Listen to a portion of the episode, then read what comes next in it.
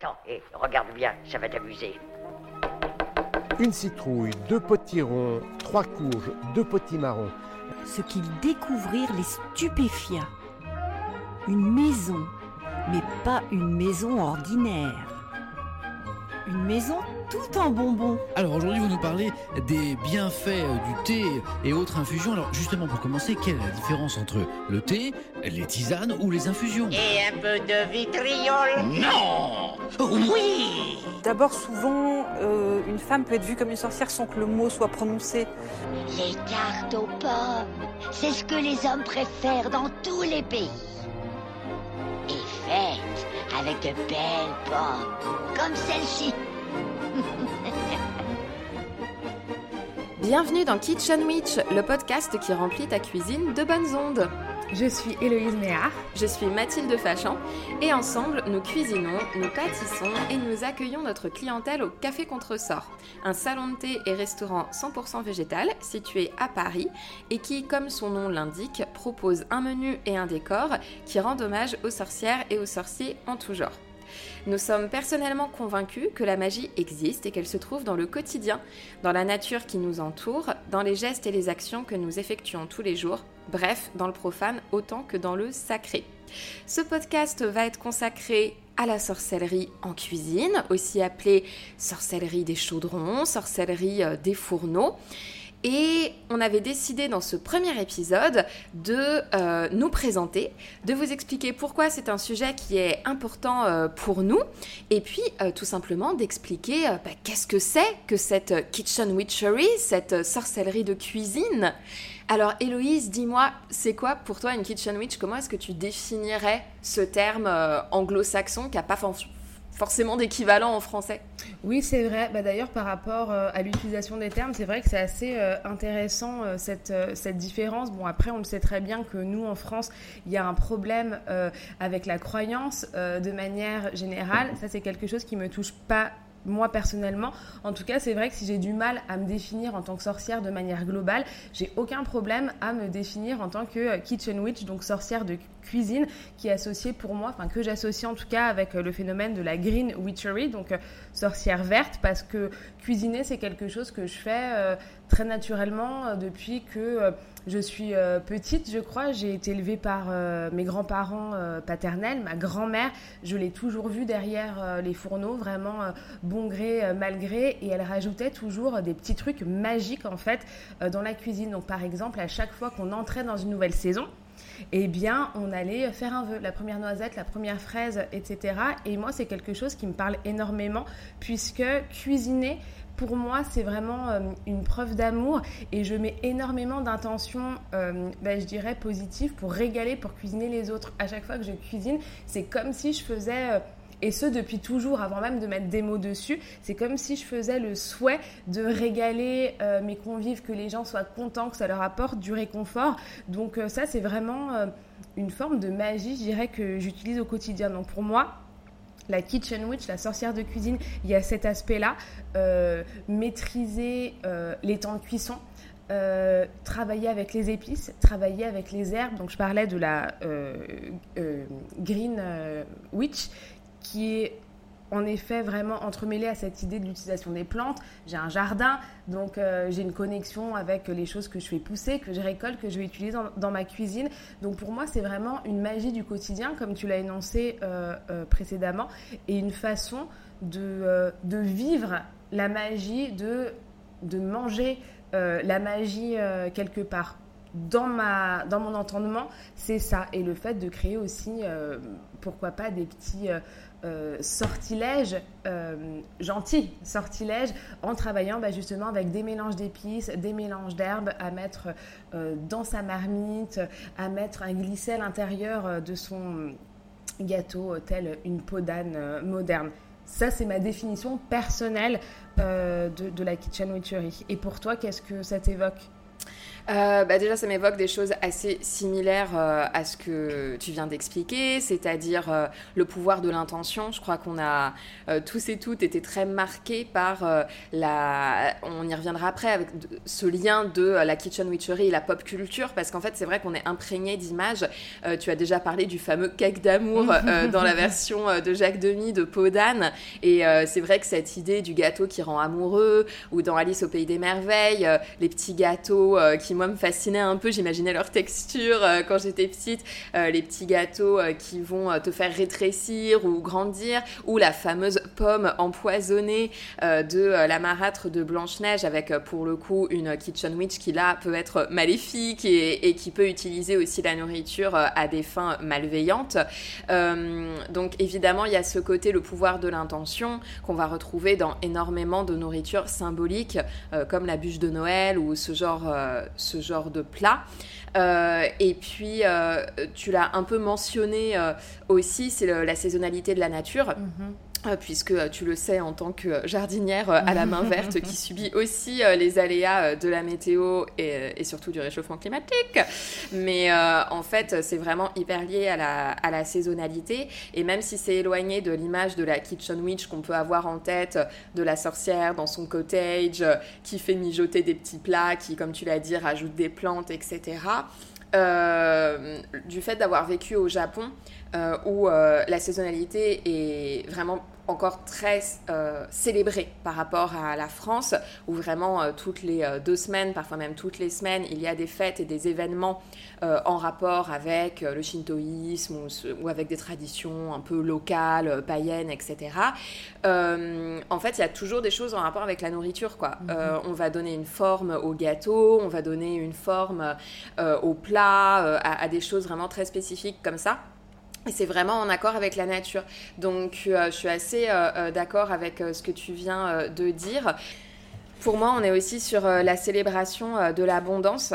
Euh, ça, c'est quelque chose pour lequel j'ai toujours rendu grâce dans ma tête parce que j'ai pas eu du tout une, une, une éducation avec catéchisme, bénédicité dit au début des repas. Mais c'est quelque chose que, d'ailleurs, pour lequel j'ai toujours eu beaucoup d'attrait, bizarrement, quand je voyais même des séries, des films américains. Alors, j'aimais pas la bigoterie, mais ce côté de se prendre la main ensemble avant un repas, de rendre grâce, etc au fait qu'on est ensemble au chaud avec de la nourriture sur la table. Ça, c'est quelque chose qui me, euh, qui me parle beaucoup. Je trouve que c'est euh, vraiment, comme tu l'as dit, la magie du, du quotidien, mmh. euh, puisqu'on mange deux, trois fois par jour, parfois plus, si on compte les collations, les goûters, les apéros, etc. Et en fait, c'est quelque chose qu'on prend pour acquis. Et franchement, le jour où tu n'as plus d'argent pour acheter à manger, tu l'as vécu, je l'ai vécu, on le sent passer. Et, et du coup, ce côté, le garde-manger est plein, les placards sont pleins, et de prendre du temps aussi pour rendre hommage. Ça, c'est une forme de rituel, euh, presque de, sorcellerie, de magie que je trouve aussi, euh, intéressant. Et euh, c'est vrai que je suis assez étonnée qu'on n'ait pas développé cet imaginaire plus que ça autour de la Kitchen Witch, au, au, point que maintenant on se pose la question, si tu dis sorcière de cuisine, sorcière des fourneaux, sorcière des chaudrons, c'est pas quelque chose que le grand public euh, connaît, euh, alors que euh, on est en France, quoi, la gastronomie. Je comprends, mais je pense, tu sais, que ça a été quelque chose énormément moqué, puisque c'est aussi quelque chose qu'on attribue aux bonnes femmes. C'est des trucs de bonnes femmes.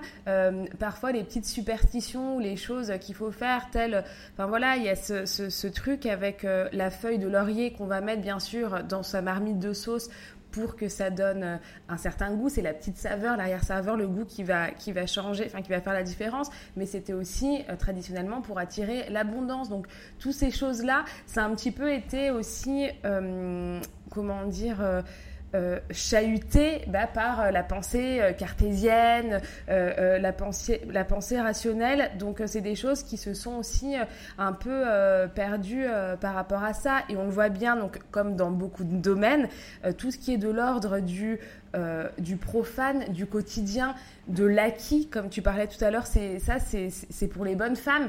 Et hmm. après, dès que ça devient un peu plus sélect, c'est de, c'est des affaires d'hommes, les grands chefs. Donc maintenant, ça, a tendance à se démocratiser. On retrouve de plus en plus de femmes dans les restaurants euh, étoilés ou qui ont elles-mêmes euh, des étoiles.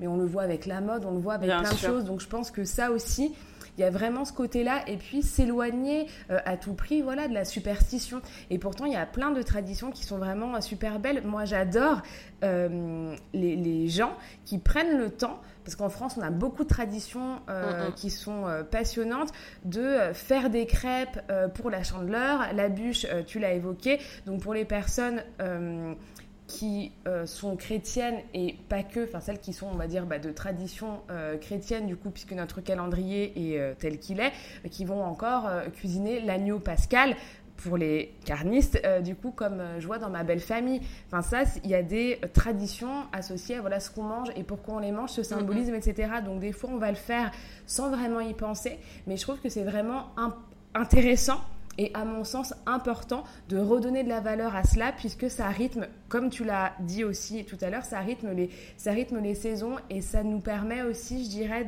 d'être reconnaissant pour les choses qu'on a et à quel moment on les a. Là, euh, du coup, bah, au moment où on enregistre, on est euh, en plein été. Moi, les pêches, c'est quelque chose que j'attendais avec impatience. Je suis ultra heureuse de pouvoir consommer euh, des pêches à cette période de l'année.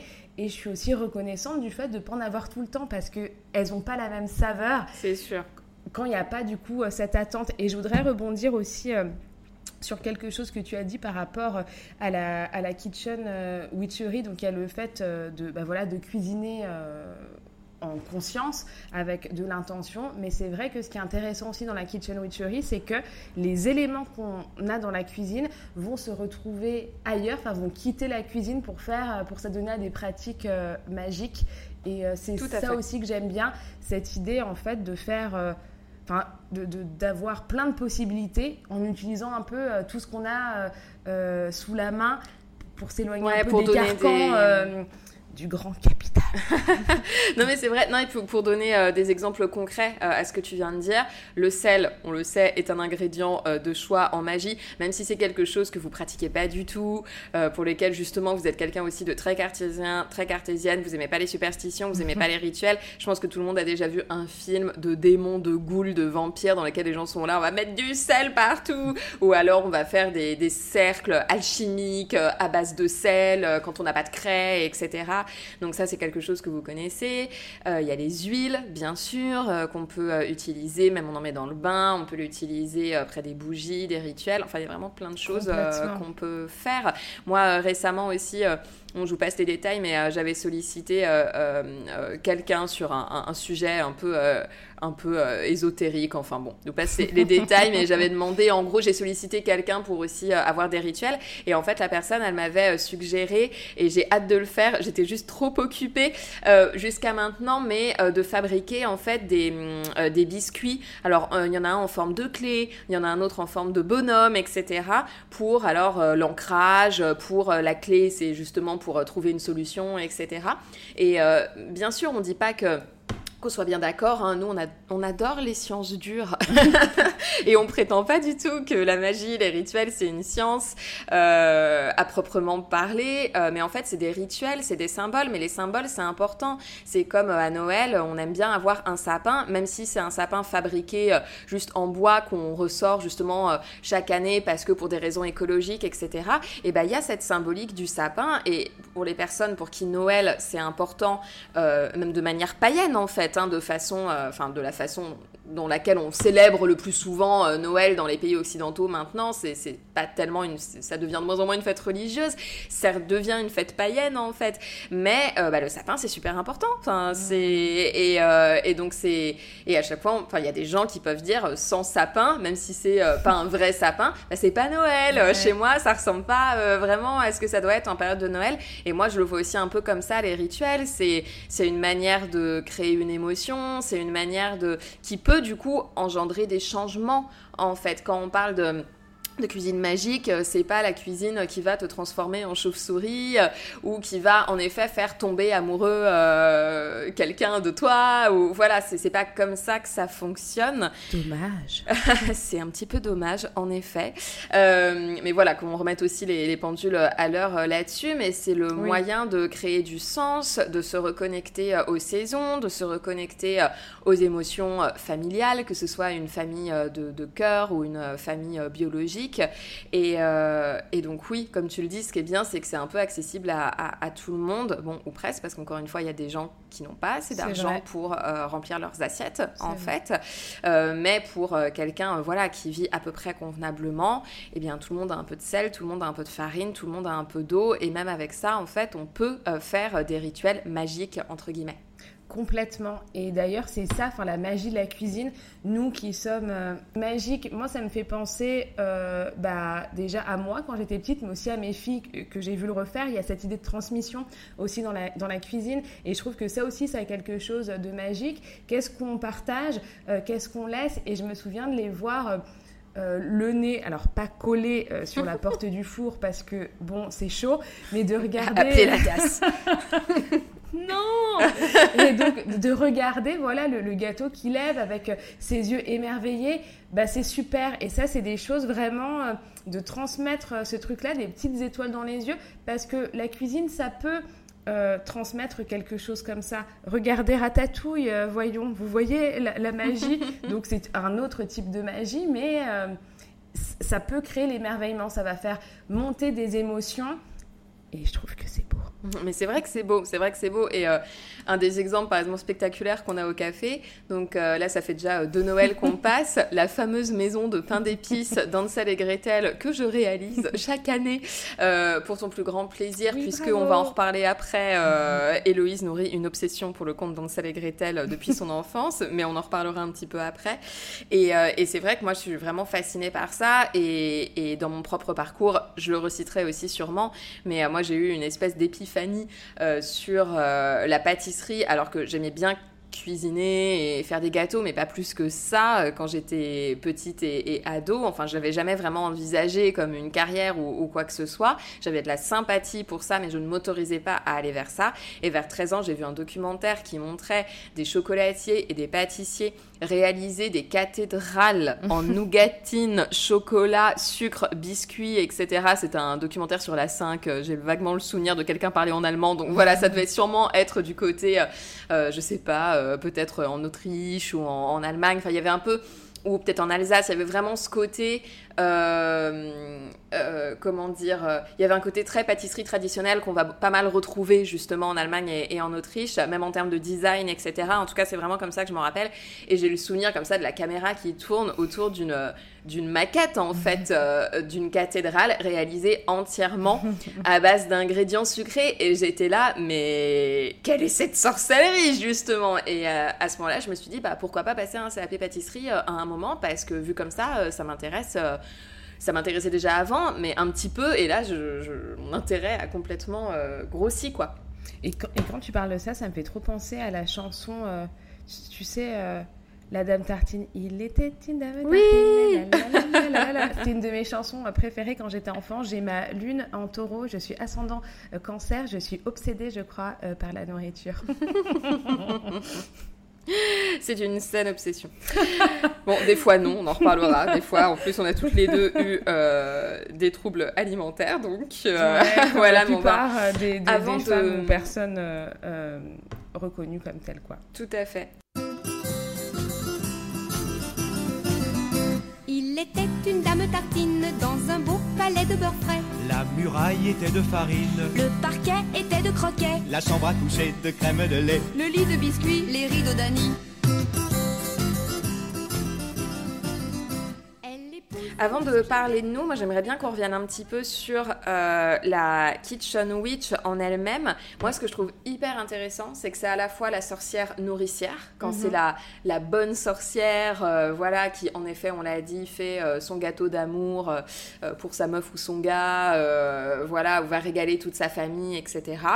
Et, ou qui va sauver aussi, parce qu'il y a des liens avec l'arboristerie, on n'en a pas encore énormément parlé, mais en fait, la sorcière de cuisine, c'est celle qui connaît aussi les propriétés des plantes euh, même si à la base c'est surtout nourrir, mais on mhm. peut aussi réfléchir euh, à l'alimentation comme un moyen d'améliorer sa santé. Donc à la fois il y a ce côté magie positive et en même temps, je le citais un peu au début, il y a aussi la magie négative. On va donner une punition par exemple euh, à des personnes qui nous ont maltraités. Bah, la punition elle va arriver par la mauvaise nourriture, par l'empoisonnement. Il y a la figure de l'empoisonneuse. Vas-y, euh, mange ta soupe et puis euh, tchac, euh, bah, c'est ballot, j'avais mis de la ciguë à l'intérieur. Bye bye. Bye. Et donc c'est ce qu'on retrouve quoi. On retrouve ça dans et Gretel. C'est la pomme de Blanche-Neige que j'ai citée tout à l'heure. Il y a Yubaba dans Chihiro qui transforme euh, les, les- les passants en cochons par le biais de leur euh, repas dans une scène absolument traumatisante donc dans le voyage de Chihiro. Il y a le filtre d'amour qui cause la perte de Tristan et Iseux. Enfin voilà, les exemples sont nombreux. Et donc euh, comment tu te situes par rapport à, à- à cette image euh, là? Alors, je suis heureuse de ne jamais avoir empoisonné personne euh, jusqu'à présent, mais, C'est ce qu'elles disent toutes. mais ce n'est pas l'idée euh, qui m'en a manqué. Non, et pour vous dire la vérité, il y a quelques années, euh, non, non, j'ai empoisonné personne. hein. non, mais euh, N'appelez pas la police tout de suite. On a une confession en direct. Mais non Non mais ce que je veux dire que c'est des choses auxquelles j'ai déjà euh, songé parce qu'on avait non mais une bosse absolument horrible. Mais quand je vous dis horrible, euh, à côté la Miranda du diable s'habille en Prada, c'était presque une sainte. Et donc franchement, on s'est plusieurs fois euh, posé la question avec mes collègues à savoir si on n'allait pas lui faire parce qu'elle adorait prendre le goûter, donc c'était tout un rituel. En plus, elle nous envoyait aller chercher son goûter. Oui, je me suis fait exploiter. Oui, je me suis fait avoir. J'étais jeune, ok. Non, Euh, non, faites le capitalisme, on est tous et toutes exploités quasiment, donc personne ne te juge là-dessus. Par contre, on, on te juge peut-être un petit peu sur ce que tu as imaginé. Donc qu'est-ce qui se passait Elle prenait son Oh goûter. Donc, Je plaisante, prenait- je plaisante. Elle prenait son goûter, elle nous envoyait aller chercher ses trucs. Donc des macarons par-ci, des machins par-là. Et là, pour le coup, le goûter, c'était vraiment le rituel. Et il y avait son thé. Et elle partageait jamais? Alors, euh, très rarement, ça pouvait arriver, surtout en période de fête.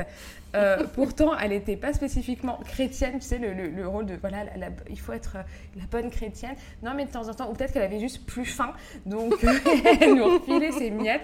Non, mais j'ai déjà songé à, euh, à l'empoisonner. Euh, non, c'est pas ce que je voulais dire Le lapsus révélateur. C'est moi qui te, qui te fais cuire aussi depuis tout à l'heure. Je voulais dire, on a déjà pensé à lui mettre du laxatif dans son thé. Bah, C'est un empoisonnement concrètement. Oui, L'empoisonnement, bon. ça mène pas forcément à la mort. Voilà, mais C'est- on on a- on n'a jamais fait. Et par contre, euh, donc voilà, comment je me sens par rapport à ça? Bah, Il y a aussi un, un adage euh, en magie de manière générale qui dit euh, If you can heal, you can curse. Donc si tu peux soigner, enfin si tu peux guérir, tu peux aussi euh, maudire. Donc euh, je suis plutôt, euh, oui, euh, d'accord avec ça. Et puis je vois aussi la différence, moi personnellement.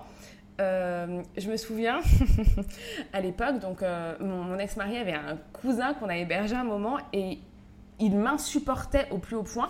Et donc pour moi, euh, manifester mon mécontentement, ça a été ne pas cuisiner. Ou cuisiner des trucs vraiment basiques comme la punition. Donc il y a vraiment, euh, je lis aussi quand même pas mal mes émotions euh, à la cuisine. Et aussi maintenant que j'ai un jardin, je fais quand même hyper attention parce que donc là en ce moment bon, bah, j'ai des tomates, ça fait plusieurs années que j'ai des tomates. Et puis je m'étais dit oh là là les feuilles de tomates ça sent hyper bon, je m'étais dit pourquoi ne pas faire une petite infusion ou un truc comme ça et après je me suis rendu compte après des recherches que euh, les feuilles de tomates euh, sont toxiques donc ne faites pas d'eau euh, infusée aux feuilles de, de tomates. Donc euh, j'espère que ça répond à peu près à ta question. Et toi, tu as déjà empoisonné quelqu'un? Bienvenue dans Empoisonnement Podcast. Toutes les astuces pour empoisonner les personnes qui vous enquiquinent. Euh, non, de, de mémoire, je n'ai jamais empoisonné euh, qui que ce soit. Non, par contre, c'est quelque chose qui me terrifie parce que quand on est. euh, euh, quand on travaille en restauration, en fait, euh, on fait des formations justement qui nous expliquent comment ne pas empoisonner les clients et les clientes euh, qui viennent nous voir. Et quand on commence à prendre conscience des risques bactériologiques potentiels, et ce qui est normal en fait de nous, de nous sensibiliser à ça, parce qu'il faut partir du principe qu'il y a des gens qui s'en fichent complètement et qui prennent ça par-dessus la jambe. Donc ils insistent énormément et évidemment ils nous parlent des pires statistiques et du au cas où en fait. Mais c'est quelque chose, une fois que j'en ai pris conscience, j'avais un peu le vertige de me dire... En fait, on peut faire beaucoup de mal euh, à quelqu'un en lui donnant euh, voilà, quelque chose euh, qui, ne, qui, qui est telle la pomme de Blanche-Neige, quoi, Mm. qui est vraiment cette espèce de pomme pourrie, là, euh, finalement, il y a, y a de ça. Donc non, a priori, je n'ai jamais empoisonné personne. Non, mais par contre, je trouve ça euh, plus généralement, en fait, euh, intéressant.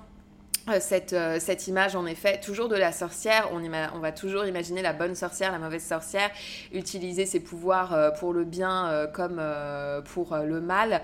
Et moi, j'aime bien aussi, elles sont plus rares, finalement, les images de sorcières qui sont sévères mais justes. Mais souvent, on nous demande de choisir, en fait. Et c'est vrai que j'aime bien cette idée de la sorcière qui peut...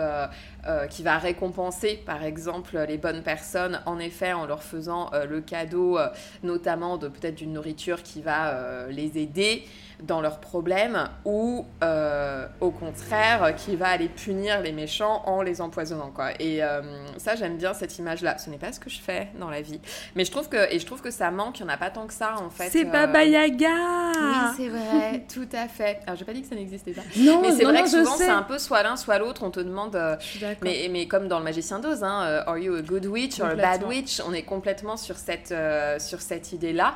Et, euh, et j'aime bien aussi cette forme d'ambiguïté de dire attention, en fait, j'ai le pouvoir. Donc, comme d'habitude, on se retrouve avec cette idée du pouvoir qui euh, inclut de bonnes, euh, de grandes responsabilités, n'est-ce pas? Complètement. Et juste pour reparler de Baba Yaga, parce que euh, c'est une sorcière super, on aura peut-être l'occasion d'en parler plus tard, mais Oh oui. est-ce que vous savez ce que Baba Yaga chevauche? Non, pas un jeune et faible. Euh, euh, elle chevauche, comment dire, pas un balai, mais elle, elle se déplace avec un mortier. Oui Bah, c'est génial, quoi. Mais oui, Voilà, c'est tout, tout, witch. ce que... c'est tout ce que je voulais dire pour le moment. C'est complètement une Kitchen Witch euh, qui se déplace. Oubliez la trottinette, oubliez le Vélib, euh, pensez mortier. Oui Et euh, j'avais aussi envie qu'on revienne dans ce premier épisode sur le lien entre cuisine et magie qu'on a un petit peu euh, évoqué. Donc euh, il y a vraiment l'image du folklore ou de la pop culture où on voit très vite qu'il y a une ressemblance entre l'antre de la sorcière. On va imaginer des ingrédients qui sont pas toujours ragoûtants, mais en tout cas une diversité de pots, euh, de bouquets garnis qui pendent au plafond. Et il y a une cuisine avec plein d'ustensiles, plein d'ingrédients. Tu viens de parler du mortier, euh, toutes les cuillères, euh, les alambics, etc. Et puis euh, voilà, différentes choses, des crânes de licorne qui pendent, des plumes de pan, des, des crânes. Et à côté de ça, on a la cuisine plus euh, hygiéniste et hygiénique, euh, plus propre, euh, mais dans lesquels on va aussi euh, retrouver des ingrédients d'ailleurs qui sont pas des ingrédients, enfin si des ingrédients aussi, mais des ustensiles similaires comme bah, nous maintenant on n'a plus des chaudrons, on a des grosses casseroles, mais c'est quand même quelque chose de similaire. Les ciseaux euh, font évidemment euh, partie euh, de l'apanage de la sorcière et des chefs de cuisine. Il y a la notion de laboratoire aussi qui est intéressant. Mm. Donc c'est vrai que les gens souvent ils savent pas, mais quand on travaille en restauration professionnelle, souvent les, enfin il y a certains types de cuisine qui peuvent être appelés les laboratoires, notamment les laboratoires de pâtisserie. Donc euh, c'est vrai qu'il y a, ce lien comme ça entre cuisine et magie euh, avec euh, l'idée de métamorphose dont on a un petit peu parlé, le fait de partir d'ingrédients, de les transformer et donc de créer quelque chose.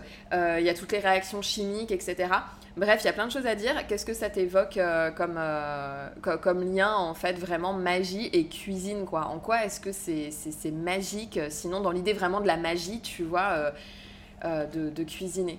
Bah, en fait, moi, je suis très souvent euh, comme euh, une enfant. C'est-à-dire que je suis vraiment émerveillée de la transformation. Avant de travailler au Café Contresort, je commençais très tôt le, matin et, et j'arrivais, j'étais seule en cuisine. Je commençais vers 6 heures et je me souviens de déjà le il y a vraiment une sorte de rituel. Laver les légumes, peler les légumes, couper les légumes en rythme.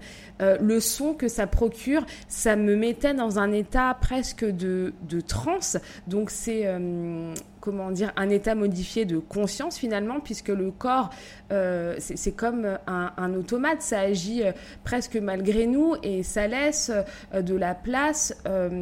pour l'imagination ou les pensées ou répéter des phrases. Donc il y a cette espèce de truc rythmé qui il y a déjà une magie je trouve par rapport à ça par rapport au rythme et puis après je suis très sensible au son Donc, notamment les, bruits dans la casserole, les couleurs. Déjà, pour moi, la magie, elle se crée juste dans, cette, dans ce pouvoir de transformation.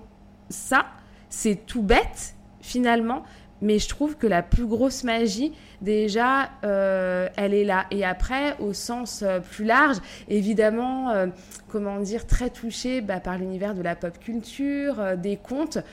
Quand je suis dans ma cuisine, je joue aussi à la sorcière. Donc, c'est-à-dire que je m'imagine, euh, donc j'oublie en fait le décor qui m'entoure et je m'imagine euh, dans, un, dans un décor euh, complètement féerique avec la cuisine de mes rêves. Je m'imagine en tenue et j'aime bien aussi, ça me donne un certain pouvoir d'évasion. Et ça, c'est quelque chose qui, pour moi, est magique, puisque ça me permet aussi de m'extraire euh, mentalement de mon quotidien, hmm. tout en étant paradoxalement euh, bah, très ancré. On ne, peut plus dans le, on peut plus être dans le quotidien, on peut être plus dans le quotidien quand on cuisine en plus. Voilà, voilà, c'est ça. Et donc, pour toi, ce serait quoi, du coup, ce rapport euh, transformation, laboratoire, magie? Comment est-ce que tu vois le truc? Bah, Je pense vraiment qu'il y a des liens. Enfin, tu vois, cette fameuse citation de Lavoisier euh, rien ne se perd, rien ne se crée, tout se transforme. Donc, citation de chimiste, n'est-ce pas? Me semble-t-il, je crois qu'il était chimiste, il me semble. Oh en tout cas, c'est ma prof de chimie de quatrième qui nous le répétait tout le temps, ça. Euh, cette phrase-là. Et, euh, et ben, c'est exactement la même chose en cuisine, en fait. C'est-à-dire qu'à la fin, tu sais exactement où sont tes épluchures, où est la chair, où est. Voilà, j'ai une obsession avec le fait de, euh, d'avoir des outils qui sont utiles pour racler les, les fins de peau. Euh, quand j'ai découvert cet outil incroyable qui est la corne, que trop peu de gens connaissent, que j'ai découvert dans la restauration professionnelle, j'étais là, ça a changé ma vie, j'en ai acheté une à ma mère et tout. Enfin, vraiment, euh, en gros, c'est pour les personnes qui connaissent pas. C'est un peu difficile à décrire. Souvent, du coup, c'est en matière du genre silicone, un peu souple ou, ou, des fois en plastique, malheureusement. mais en fait, c'est un, un, petit, un, un petit objet qui est arrondi et qui va vraiment vous permettre de racler les parois des objets euh, arrondis, type euh, peau, marmite, euh, cul de poule. oui. Mm, oui, non, je veux dire, et c'est tout plat. C'est tout, oui, plat. C'est assez. exact. c'est tout, tout plat. Et c'est pas, c'est pas une marise, parce que même la marise, elle est pas assez efficace pour ça. Donc vraiment, vive la corne, quoi. Et à chaque fois, parce que c'est ce que je me dis. Enfin, moi, j'ai une vraie conscience aussi de des ingrédients, enfin, tu vois, qui sont qui sont en face. Le gâchis, ça me Oh là là, me lance pas dessus. voilà. Et en fait, il y, a toujours quand même une partie dont on est obligé de se débarrasser parce que vous aurez beau racler une cuillère ou enfin voilà, des fois on peut pas non plus, on, on contrôle pas tout. Mais euh, je trouve que, enfin moi à chaque fois ça me rappelle ça, ça me rappelle aussi il y a des molécules là qui vont pourrir parce qu'elles ont été jetées euh, à la poubelle parce que malgré tout on ne pouvait rien en faire ou voilà. Euh, il y a des choses qu'on va aller répartir. je sais pas, je prends une courge, bon bah peut-être je vais garder la peau, je vais la faire sécher pour ensuite la couper en morceaux, rajouter du crunchy. Euh, parce que c'est de la butternut et que euh, cette peau-là, euh, malgré tout, elle peut aussi se, digérer. le reste va partir dans une, le reste de la chair va partir dans une tarte euh, butternut euh, ou dans de la butternut rôtie et puis ensuite on prend les graines. Euh, voilà les fibres on regarde si on peut en faire quelque chose. Enfin voilà on prend les graines pour aller les, les, planter ailleurs. On voit qu'est-ce qu'on peut faire de toute la partie fibreuse qui est pas très agréable à manger et qui est pas forcément très bonne non plus. Donc à chaque fois moi ça me rappelle cette espèce de magie aussi mhm. du, du, qui pour le coup s'explique complètement par la science dure mais la magie de bah, du vivant quoi. Enfin du de, de ce qui est incarné et je parle pas forcément de viande mais de ce qui est incarné euh, de ce qui se touche. Les plantes, elles se touchent, les légumes se touchent. Donc, euh, et ça, existe pour de vrai. Enfin, ce sont des, d'autres types de corps vivants, en fait, ou en tout cas qui, qui l'étaient. Euh, donc, ça paraît un peu, un peu nébuleux comme ça, mais en fait, moi, je vois vraiment le lien entre, entre cuisine et magie. Du coup, j'ai une question pour toi, puisque tu parlais tout à l'heure de d'éléments euh, pendus euh, dans la cuisine de sorcière peu ragoûtants parfois. Est-ce que toi, dans ta cuisine, dans la façon dont tu cuisines, tu utilises des ingrédients qui sont peu ragoûtants ou est-ce que tu vois, tu as une espèce de truc comme ça ou des choses qui peuvent être, enfin, qui, qui, nous font un peu retrousser le nez ou des choses que, voilà, toi, tu vas cuisiner ou consommer? Enfin, tu sais, après, voilà, je sais que l'aliment, enfin, le domaine alimentaire Alors j'avoue, euh, moi voilà. non, Euh, je suis assez euh, basic euh, finalement et en plus euh, euh, c'est vrai que j'ai eu euh, quand j'étais petite j'étais quand même assez difficile mais comme beaucoup d'enfants Oui. et ensuite euh, bah, j'ai quand même ouvert mes écoutilles en fait à d'autres choses mais je reste quand même un petit peu euh, un petit peu euh, picky. Euh, voilà, il y a certaines choses qui peuvent vite me déranger le nez, et, etc. Euh, bon, pour autant, je suis quand même toujours curieuse euh, de goûter. Et en plus, mais bon, ça reste, ça reste limité. Surtout que je suis quand même végétarienne depuis plus de 10 ans maintenant. Donc déjà, si tu retires tous les produits carnés, etc., tu retires quand même une grosse partie des produits. On peut se dire. Ah C'est vrai. Ouais, et c'est vrai qu'il y a des choses qui peuvent être un peu particulières et sur lesquelles je, suis, je suis une basic bitch et ça ne m'intéresse pas forcément. Genre, quand j'étais au Japon, il y a le fameux natto, tu sais, ça va être les. Le soja Ouais, fermenté. je sais, bah, j'adore. voilà, et bah en plus c'est très bon pour la santé. Donc ils disent bah, le petit déjeuner euh, japonais traditionnel, tu as du natto euh, avec ton riz, c'est parfait, etc. Bon déjà moi à la base, euh, à part le fromage très classique, voilà en termes de goût, j'ai vraiment jamais apprécié les fromages forts et tout. Donc ce genre de choses typiquement c'est pas forcément ce qui me plaît. Après chacun voit midi à sa porte. hein. Par exemple, la pâte miso, la vraie pâte miso, pas le truc déshydraté qu'on achète en supermarché. Je sais qu'il y a, il y a des gens qui trouvent ça euh, bizarre, tu vois. Et pour nous, on est là, bah, c'est une pâte fermentée, quoi. Enfin, tout va bien. C'est un ingrédient euh, pas plus bizarre qu'un autre. Et il y a des gens qui vont trouver ça, euh, qui, qui vont trouver ça étrange. Et toi, il y a des choses. Oui, après, oui, bah après la cuisine c'est toujours hyper culturel. Moi je me souviens donc pareil, donc je suis franco-camerounaise et nous il y a alors un des trucs que j'adore et que mes filles adorent aussi, c'est les miondo et les bobolo. Donc ça c'est préparé avec du manioc qu'on fait fermenter donc on on épluche euh, le manioc, ensuite il est trempé dans de l'eau pendant plusieurs jours, donc on le fait pourrir en fait. On rince l'eau plusieurs fois, c'est ensuite pilé avec du sel et euh, ça va être euh, enroulé après dans des feuilles de bananier ou d'autres types de feuilles. Et ben ça, ça m'avait fait de la peine parce que je me souviens quand j'étais à la fac, j'avais invité des gens et j'avais préparé quelques bâtons de manioc. Et donc j'avais des- personnes qui étaient là. Ah non mais ça pue. Alors oui, ça Oh ne là là. sent pas super bon. Je, je suis d'accord. Bah non, ça pue en fait. Franchement, c'est vrai, ça pue. Oui, mais, je veux euh, dire, enfin, les gens mangent du roquefort, tu vois. non mais voilà. Et ça euh, m'avait vraiment euh, hyper Et vexée de l'andouillette. de ah oui ah oui non mais ça m'avait vraiment vexée parce Bah, a que pour moi c'est un truc que j'adore et je voulais juste leur faire découvrir quelque chose donc ça m'avait quand même fait de la peine et tu vois ça ça me J'aurais dû les empoisonner.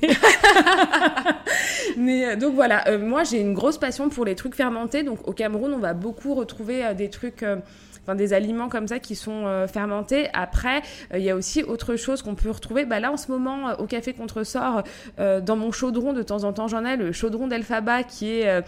oui, c'est l'instant euh, pub.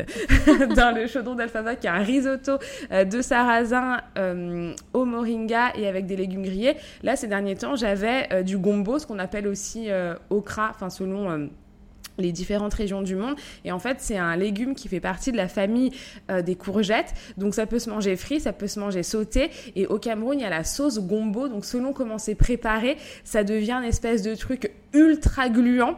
Et ça, par contre, euh, moi, tous les trucs gluants, je peux pas. C'est complètement euh, rédhibitoire. Mais je n'ai pas de... En fait, j'ai pas vraiment d'a priori sur les... Sur les hum, sur les différents euh, produits euh, culinaires. Il y a des choses que j'aime et il y a des choses que j'aime pas, mais je trouve que euh, euh, voilà, j'ai pas, j'aimais pas de jugement en fait dans les, dans Non, les, non, voilà, non. dans les, dans les. Non, mais d'ailleurs, c'est le petit point, euh, et je pense que nous connaissant, il faudra que, il faudra vous y attendre. C'est-à-dire qu'on va parler de sorcellerie de cuisine, mais on va aussi parler d'antiracisme et euh, de féminisme. Et donc peut-être les gens. Par pitié, arrêtez d'être raciste quand vous regardez la cuisine et les gastronomies d'autres pays. Oui. C'est important. Voilà, sinon, on va, on va inventer des rituels d'empoisonnement des coloniales. ça va très mal se passer pour vous. Non, mais c'est pareil. C'est moi, il y a des choses que je ne peux pas manger, que je, mais j'ai pas de jugement en fait euh, dessus. Euh, alors après, je peux avoir un, je vais pas juger les personnes qui en mangent, mais je peux juger un certain type de système. C'est-à-dire que quand il y a des, en ce moment, on parle quand même beaucoup de l'impact écologique de la viande. Et quand ce qu'on entend comme réponse, c'est c'est pas grave, on va manger des insectes, des fois je me dis, alors je crois que vous n'avez pas très bien compris le problème en fait. Si on lance d'énormes élevages à nouveau d'insectes, les problèmes les problèmes ne seront pas exactement les mêmes qu'avec des élevages de vaches.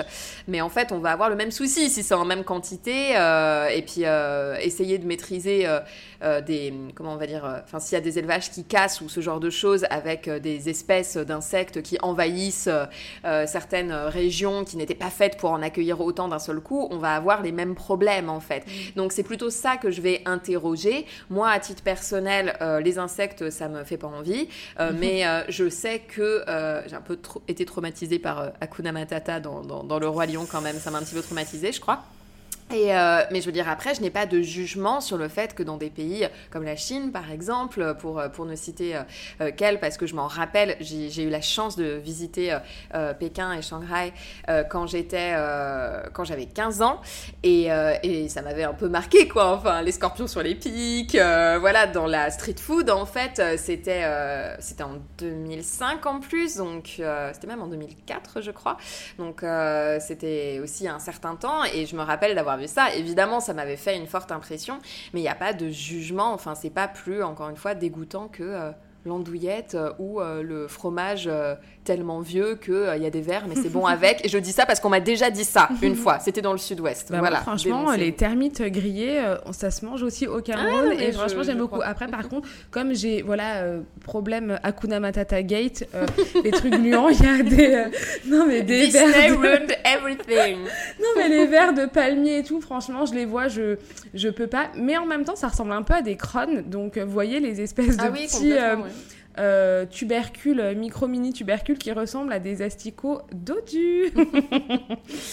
Euh, pour euh, les liens entre cuisine et magie, je voulais aussi, euh, avant qu'on passe à un autre sujet, revenir sur le fait que bien sûr, on va utiliser des ingrédients naturels à la fois en cuisine et en magie. que par exemple la valériane, c'est quelque chose qu'on peut utiliser en cuisine et également en magie. Le sel, on en a déjà parlé moult fois. Et même si moi, c'est plus quelque chose que je pratiquerais par exemple, mais le sang de volaille est quelque mmh. chose qui peut être utilisé euh, dans plusieurs rituels. Euh, donc euh, c'est aussi, il y a quand même ce lien-là aussi qu'on a un petit peu mentionné au début. tout ce qui est en rapport avec les tisanes. Alors moi, je sais que je suis fan de tisanes depuis que je suis petite. J'en ai toujours bu. Et, et en fait, la, tisane, il y a de tels liens. Enfin, c'est littéralement de l'herboristerie en fait. Donc il y a aussi ce côté-là, chimie de la cuisine, chimie des potions.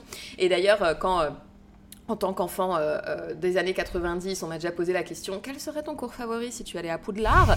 Moi, j'ai toujours dit bah, ça dépend si tu me parles du prof ou de la matière, mm. mais euh, les potions, bien sûr. Enfin, je pense que ce serait mon, dada, quoi, parce que ça se rapproche tellement de la cuisine. Et moi, en plus, j'ai une formation de pâtisserie et moi, j'aime bien quand c'est précis et ça ne me dérange pas. donc, ce côté vraiment une petite pincée, mais attention, petite pincée, vraiment, ça dépend de la taille de tes doigts parce que sinon, tu vas en mettre trop de poudre de limace euh, séchée euh, avec, euh, voilà, justement, une cuillère de valériane, mais attention, c'est bien la cuillère de 1 centilitre et pas de. Enfin, ce, genre de choses, j'aurais adoré.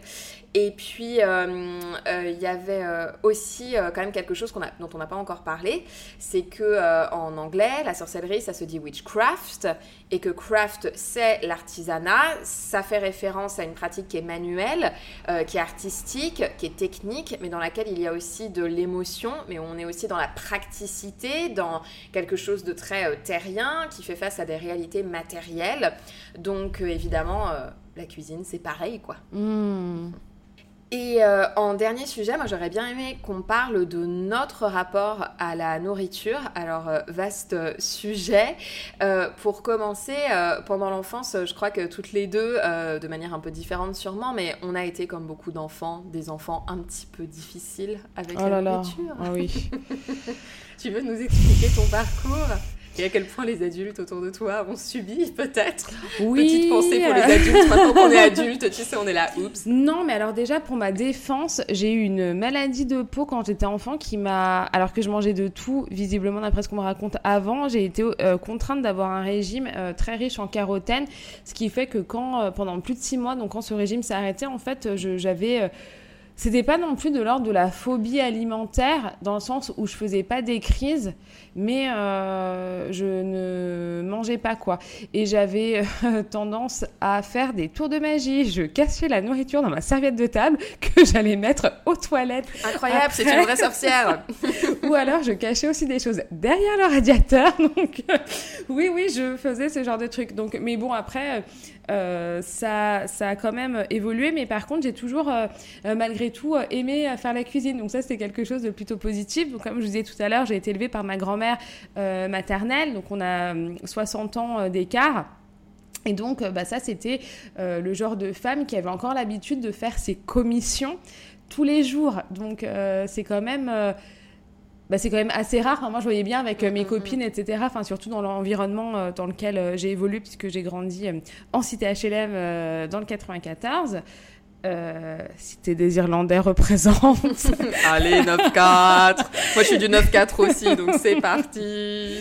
Mais voilà, j'adorais écosser les haricots, les petits pois avec ma grand-mère et surtout faire, faire, les, faire les gâteaux. Donc, j'ai Ouais, pour moi d'abord, mon rapport à la cuisine et à l'alimentation, ça a vraiment été ce partage, ces moments privilégiés avec euh, ma grand-mère. Il y avait quelque chose en fait dans la cuisine et en fait avant même de consommer, ce qui m'a plu, c'est l'atmosphère, c'est l'ambiance, c'est la chaleur, c'est la douceur pour moi, c'est vraiment associé euh, à l'amour, en fait, euh, la cuisine. Ça, c'est le premier pas que j'ai mis dedans. Et c'est comme un charme, euh, finalement. J'ai été ensorcelée par, par la magie des chaudrons, à défaut d'être tombée dans la marmite, puisque je, je, je n'aimais rien. J'étais un petit peu moins difficile, mais il y avait énormément de choses quand même qui m'inspiraient une forme de qui m'inspirait une forme de terreur. je sais pas. Mais, euh, mais je pense c'était, c'était quand même plus que psychologique. Il y a certaines choses après que j'ai commencé à manger à l'adolescence et euh, ça, allait, euh, ça, allait, ça allait beaucoup mieux. Il y a plein de choses qui se sont décoincées. Mais quand j'étais petite, vraiment, il y avait énormément de choses que je n'aimais pas. J'essayais de goûter parce que j'étais très sage et du coup, quand les adultes me disaient goûte, et eh ben j'étais là, mais je goûtais quand même. Mais je détestais. Il y avait dès que c'était un peu gras, dès qu'il y avait un peu de ah enfin je sais pas le gras la viande ou ce genre de choses. Bon, en plus en fait je n'ai jamais spécialement aimé la viande donc euh, ça a été un soulagement pour moi de devenir végétarienne au début de ma vingtaine. Mais euh, il y avait plein de choses ouais avec lesquelles euh, sincèrement que je n'aimais pas quoi. Et la cantine ça a été un enfer un oh enfer. Quand j'ai pu y échapper au lycée, mais euh, je préférais ne pas manger. En fait, j'ai demandé à ma mère de me filer l'argent de la cantine et je me débrouillais avec. Et ça voulait dire qu'il y avait des midis où je mangeais quasiment rien. Mais je préférais ça mais de loin plutôt que d'aller à la cantine et en plus de jeter l'intégralité de mon plateau quoi. Et euh, ce que tu décrivais là, les stratégies euh, de euh, mettre de la bouffe dans, la, dans une serviette en papier et tout, mais ça, ça a été la cantine en primaire, c'était mon quotidien, c'était un enfer, vraiment.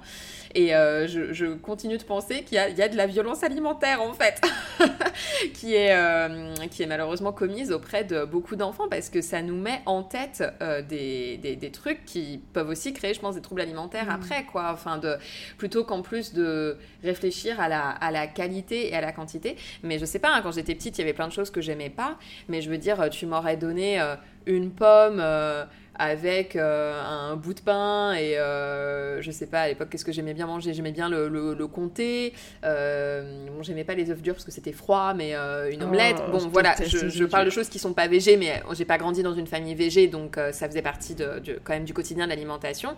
Bon bah en fait c'est pas non plus pas sain. Enfin tu vois tu manges un œuf sur le plat une pomme un peu de pain un peu de fromage mais ça il y avait pas de souci. Mais mais quelque chose qui soit même pas de si grande qualité que ça, mais juste qui soit pas des plats méga transformés et, gras et mauvais et sans saveur de, la cantine dans laquelle j'étais, parce qu'on n'avait pas la chance d'avoir une euh, cantine de campagne euh, à, mmh. taille humaine, euh, voilà. C'était, c'était clairement des trucs qui sortaient des, gros pots dans les années 90, c'était, c'était un peu un enfer. Et par contre, je me rappelle d'avoir lu vers mes 10 ans, quelque chose comme ça, euh, la série des livres Esprit de famille. Il y a peut-être des gens qui ont grandi dans les années 80 et 90 qui connaissent ça. Euh, C'était des super romans qui retraçaient euh, une, bah, une vie de famille dans les années 70-80 où il y avait plusieurs filles. Il y avait un petit côté quatre filles des Dr March Mmh. modernes puisque bah, elles avaient toutes des âges différents et donc elles s'entendaient et puis des fois elles se disputaient. Puis des fois il y en avait qui faisaient des choix de vie aussi qui faisaient que ça créait de la séparation et, et c'était assez touchant. Et, euh, et comme il y avait plusieurs tomes, il y avait notamment euh, les rituels de Noël qu'on retrouvait, où euh, elles descendaient, je sais plus où, je pense dans le centre de la France, retrouver leur grand-mère. Et puis on- il y avait aussi les retrouvailles avec les oncles et les tantes, etc. Et, et je me rappelle que dans ce livre, elles se moquent toutes, donc les personnages principaux en fait, les, les 4-5 filles, elles se moquent d'une de leurs tantes qui est un peu une pièce rapportée et qui est une personne assez désagréable, assez bourgeoise, assez hautaine, que tout le monde se, se coltine quoi pendant les vacances euh, de Noël. Et elles disent, ça c'est le truc, notamment sur, euh, sur cette femme-là, elle chipote dans son assiette.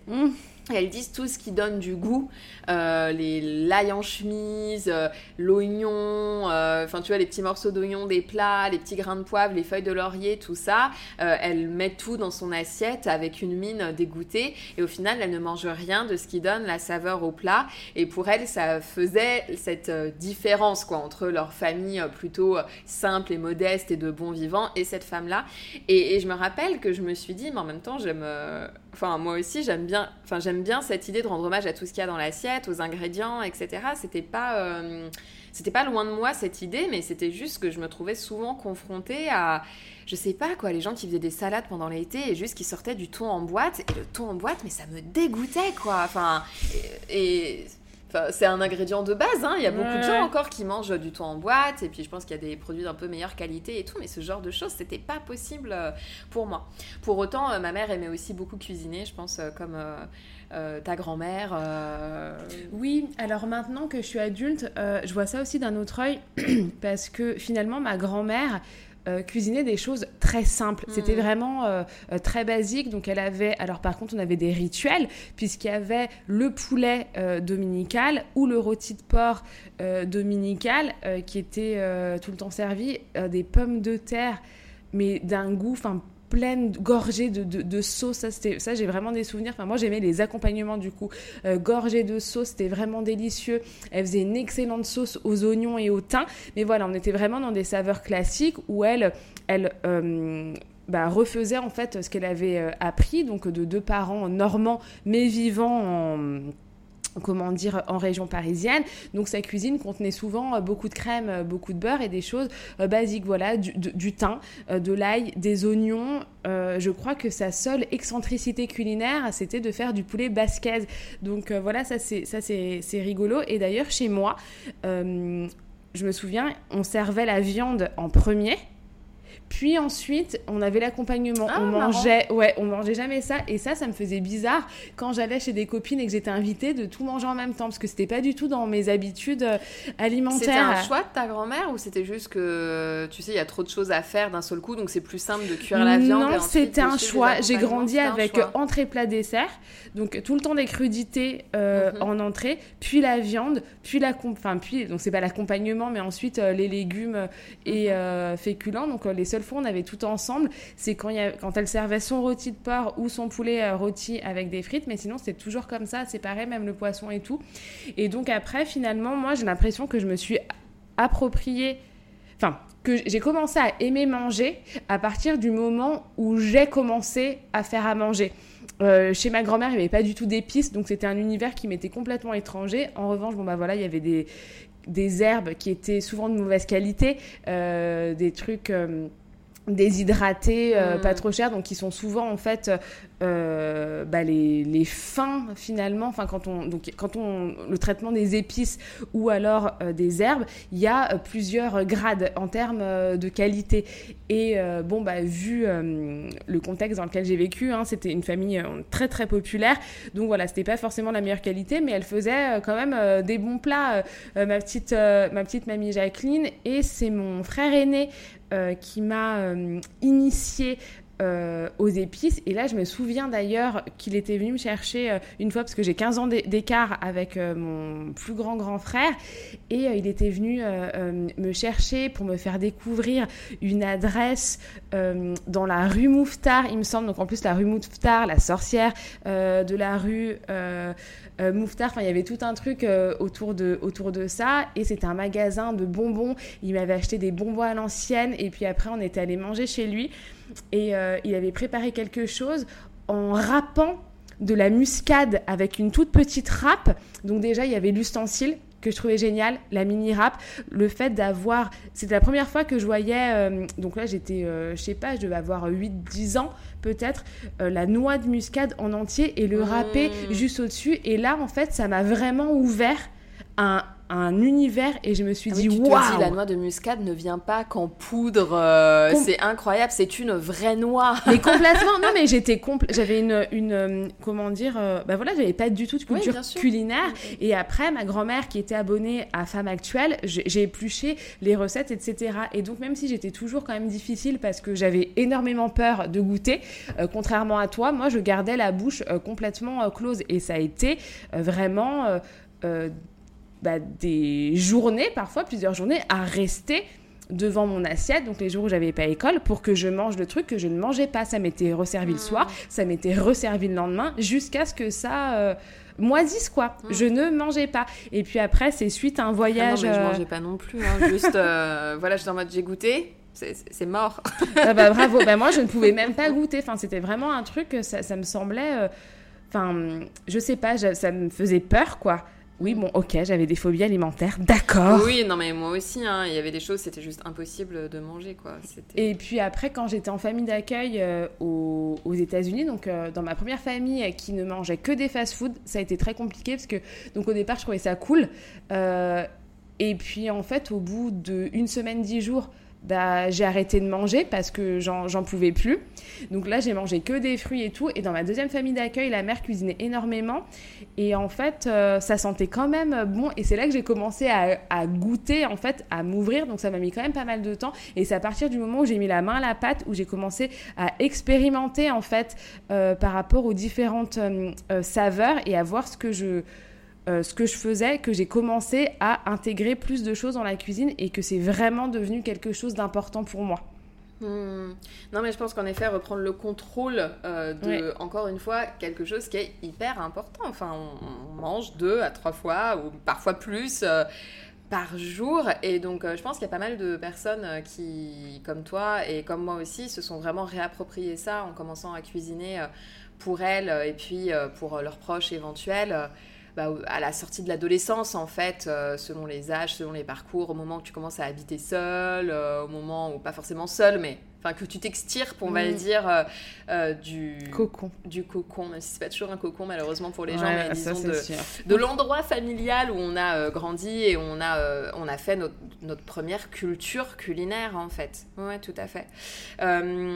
Moi, ma mère, donc Martine, en fait, elle, euh, elle aimait beaucoup cuisiner et j'ai beaucoup de reconnaissance euh, pour ça parce que, euh, bah, elle était. Mon père travaillait énormément, on le voyait très peu et euh, elle nous a vraiment élevés toutes les deux. Elle était prof de français, elle avait un trilliard de trucs à faire, elle était souvent en plus euh, prof principale et tout. Euh, C'était elle qui se chargeait de toutes les activités, de nous envoyer aux activités extrascolaires. On n'était pas inscrits à beaucoup de choses parce que moi aussi, milieu modeste, mais bah, fallait quand même nous bouger toutes les deux. après, au collège, au lycée, on était dans une banlieue qui n'était pas très bien desservie, donc des fois, nous donner un coup de main quand on n'avait pas de bus, nous ramener et tout. Elle arrivait quand même à faire les courses et, et à faire à manger pas mal de frais, quoi. Et avec le recul, je me dis euh, vraiment euh, go Martine euh, parce que euh, je l'ai toujours su, j'ai toujours été reconnaissante de ça, mais euh, plus je grandis, plus je me dis mais quelle héroïne quoi. Et euh, du coup, on avait toujours les placards qui étaient remplis. Et encore maintenant, elle a une espèce de garde-manger, maintenant qu'ils ont une maison, qui est juste derrière la cuisine et dans lesquelles il y a plein de trucs. Et, et c'est un peu son, son leitmotiv, c'est au cas où, quoi. Au cas où. Mais c'est des trucs cool, hein. Enfin, des, des- dès qu'ils partent en, en voyage, ils n'ont pas forcément des gros budgets.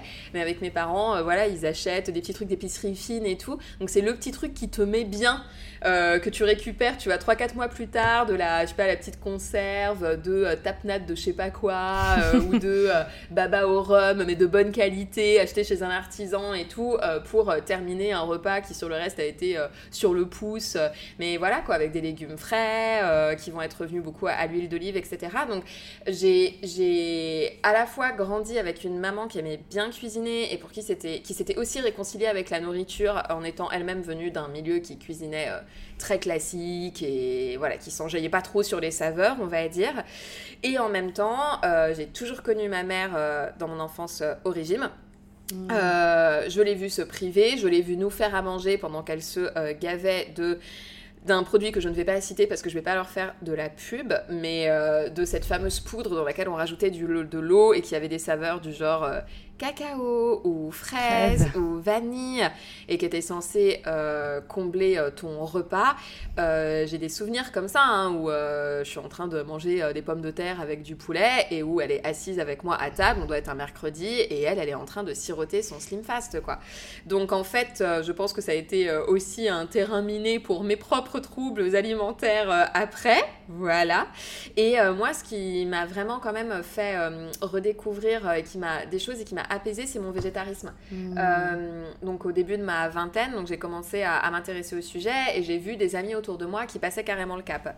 Et, euh, et donc au fur et à mesure, je me suis pas dit un jour je deviens végétarienne, mais c'est vraiment venu au fur et à mesure. euh, voilà, j'ai commencé à plus acheter ça et à plus voilà plus commander ça au restaurant, etc. Donc c'est venu progressivement au bout de quelques mois. Et, euh, et c'était une autre époque, on était au début des années 2010, et même juste ça, hein, même en continuant à manger du fromage et des œufs, euh, c'était compliqué, hein, euh, avec mes, mes potes du même âge, etc., de dire que tu es végétarienne ou ce genre de choses, on passait vraiment pour les pénibles de service. C'est encore le cas dans certains milieux, mais on a bien progressé depuis 10 ans. Franchement, on voit la différence. Et par contre, ça m'a vraiment changé mon, mon lien à la nourriture parce que... moi, c'est quelque chose qui encore maintenant euh, me, me travaille, c'est que j'ai l'impression qu'on ne peut pas euh, se nourrir sans profaner quelque chose. On vit dans un monde dans lequel l'industrie alimentaire est tellement liée au capitalisme et à la crise Mm. écologique que en fait c'est très c'est impossible à moins de vraiment vivre en autarcie et de ne dépendre que de ce qui pousse euh, sur ton jardin ou ton terrain, c'est impossible de se nourrir en accord vraiment avec la nature. Et, euh, et c'est quelque chose qui vraiment me fait mal au cœur et qui fait que, euh, que, j'en peux plus de vivre en, milieu urbain. Euh, je trouve que c'est vraiment un environnement qui est pas propice quoi pour se nourrir de façon, je mets des guillemets, sacrée, c'est-à-dire vraiment en pleine conscience et en étant en accord quoi avec l'écosystème dans le- lequel on vit c'est-à-dire en accord avec les saisons, en respectant vraiment euh, la nature, en étant, voilà, en se disant ça je le mange, mais en fait euh, derrière, euh, voilà, il y a autre chose qui vient aussi, enfin, et, et sans cruauté animale ou humaine. Et j'insiste sur le ou humaine, quoi, parce que entre euh, euh, bah, évidemment, la viande, bah, y a, les premières victimes sont les animaux, mais derrière, il y a toutes les personnes qui travaillent en abattoir. Euh, mais les noix de cajou, quoi. Les noix de cajou, euh, bah, moi j'adore ça, mais en fait, ça y est, maintenant j'ai arrêté d'en acheter euh, parce que, en fait, le décortiquage euh, euh, par machine des noix de cajou, c'est. C'est quasiment pas pratiqué, sinon c'est marqué. De toute façon, sachez-le, si c'est un argument de vente euh, maintenant. Oui. Euh, mais en fait, la dernière fois, euh, bah, j'étais dans, une, euh, dans, un magasin à Paris je regardais, il y avait marqué nulle part. Et en fait, on sait que dans ce cas-là, bah, c'est des femmes, principalement en Asie du Sud euh, et euh, parfois euh, en Afrique, qui se brûlent les doigts à, décortiquer les noix de cajou. C'est un enfer. Donc ça, ça m'a un petit peu changé, voilà, mon rapport aussi à la nourriture. Déjà, le végétarisme et même le végétalisme, parce que j'essaye aussi de manger, je suis pas végétalienne, vu que je fais encore des exceptions, mais je- j'essaye de tendre aussi vers ça. Et, ça m'a changé, ça c'est un- une petite étape vers une forme d'apaisement par rapport à ça. Bah, je trouve que c'est hyper intéressant ce que tu dis et moi j'aimerais vraiment rebondir euh, sur ce que euh, tu viens de dire euh, par rapport à l'alimentation au fait de se nourrir en conscience selon la saisonnalité. Euh, bah, par exemple, vous voyez, nous au Café Contresort, au départ, quand on a ouvert, on avait nos mocktails qui sont donc des boissons euh, sans alcool euh, et qui sont inspirées des sorcières de la pop culture. Dans certains mocktails, on mettait des fruits rouges. Et moi, j'étais mais effarée de, de voir qu'autant de personnes ne mangeaient pas en fait les fruits rouges qu'on mettait euh, dans les mocktails. Ça, c'est un truc qui me rendait mais vraiment malade parce que comme je vous l'ai dit au départ, j'ai mon jardin, je cultive.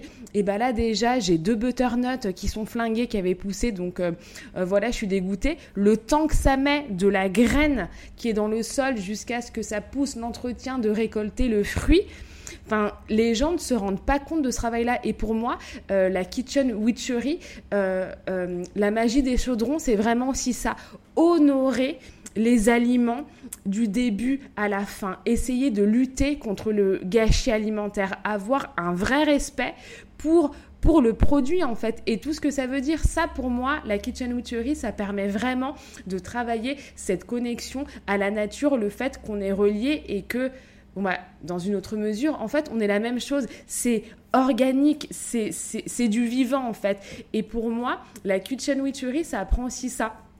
Et, je pense que ça, c'est vraiment très important de faire attention aux produits. Tu l'as dit aussi tout à l'heure en parlant des courges, avec cette euh, importance d'essayer d'envisager la nourriture de manière holistique, de travailler la courge de la peau euh, jusqu'à la graine en essayant de faire quelque chose.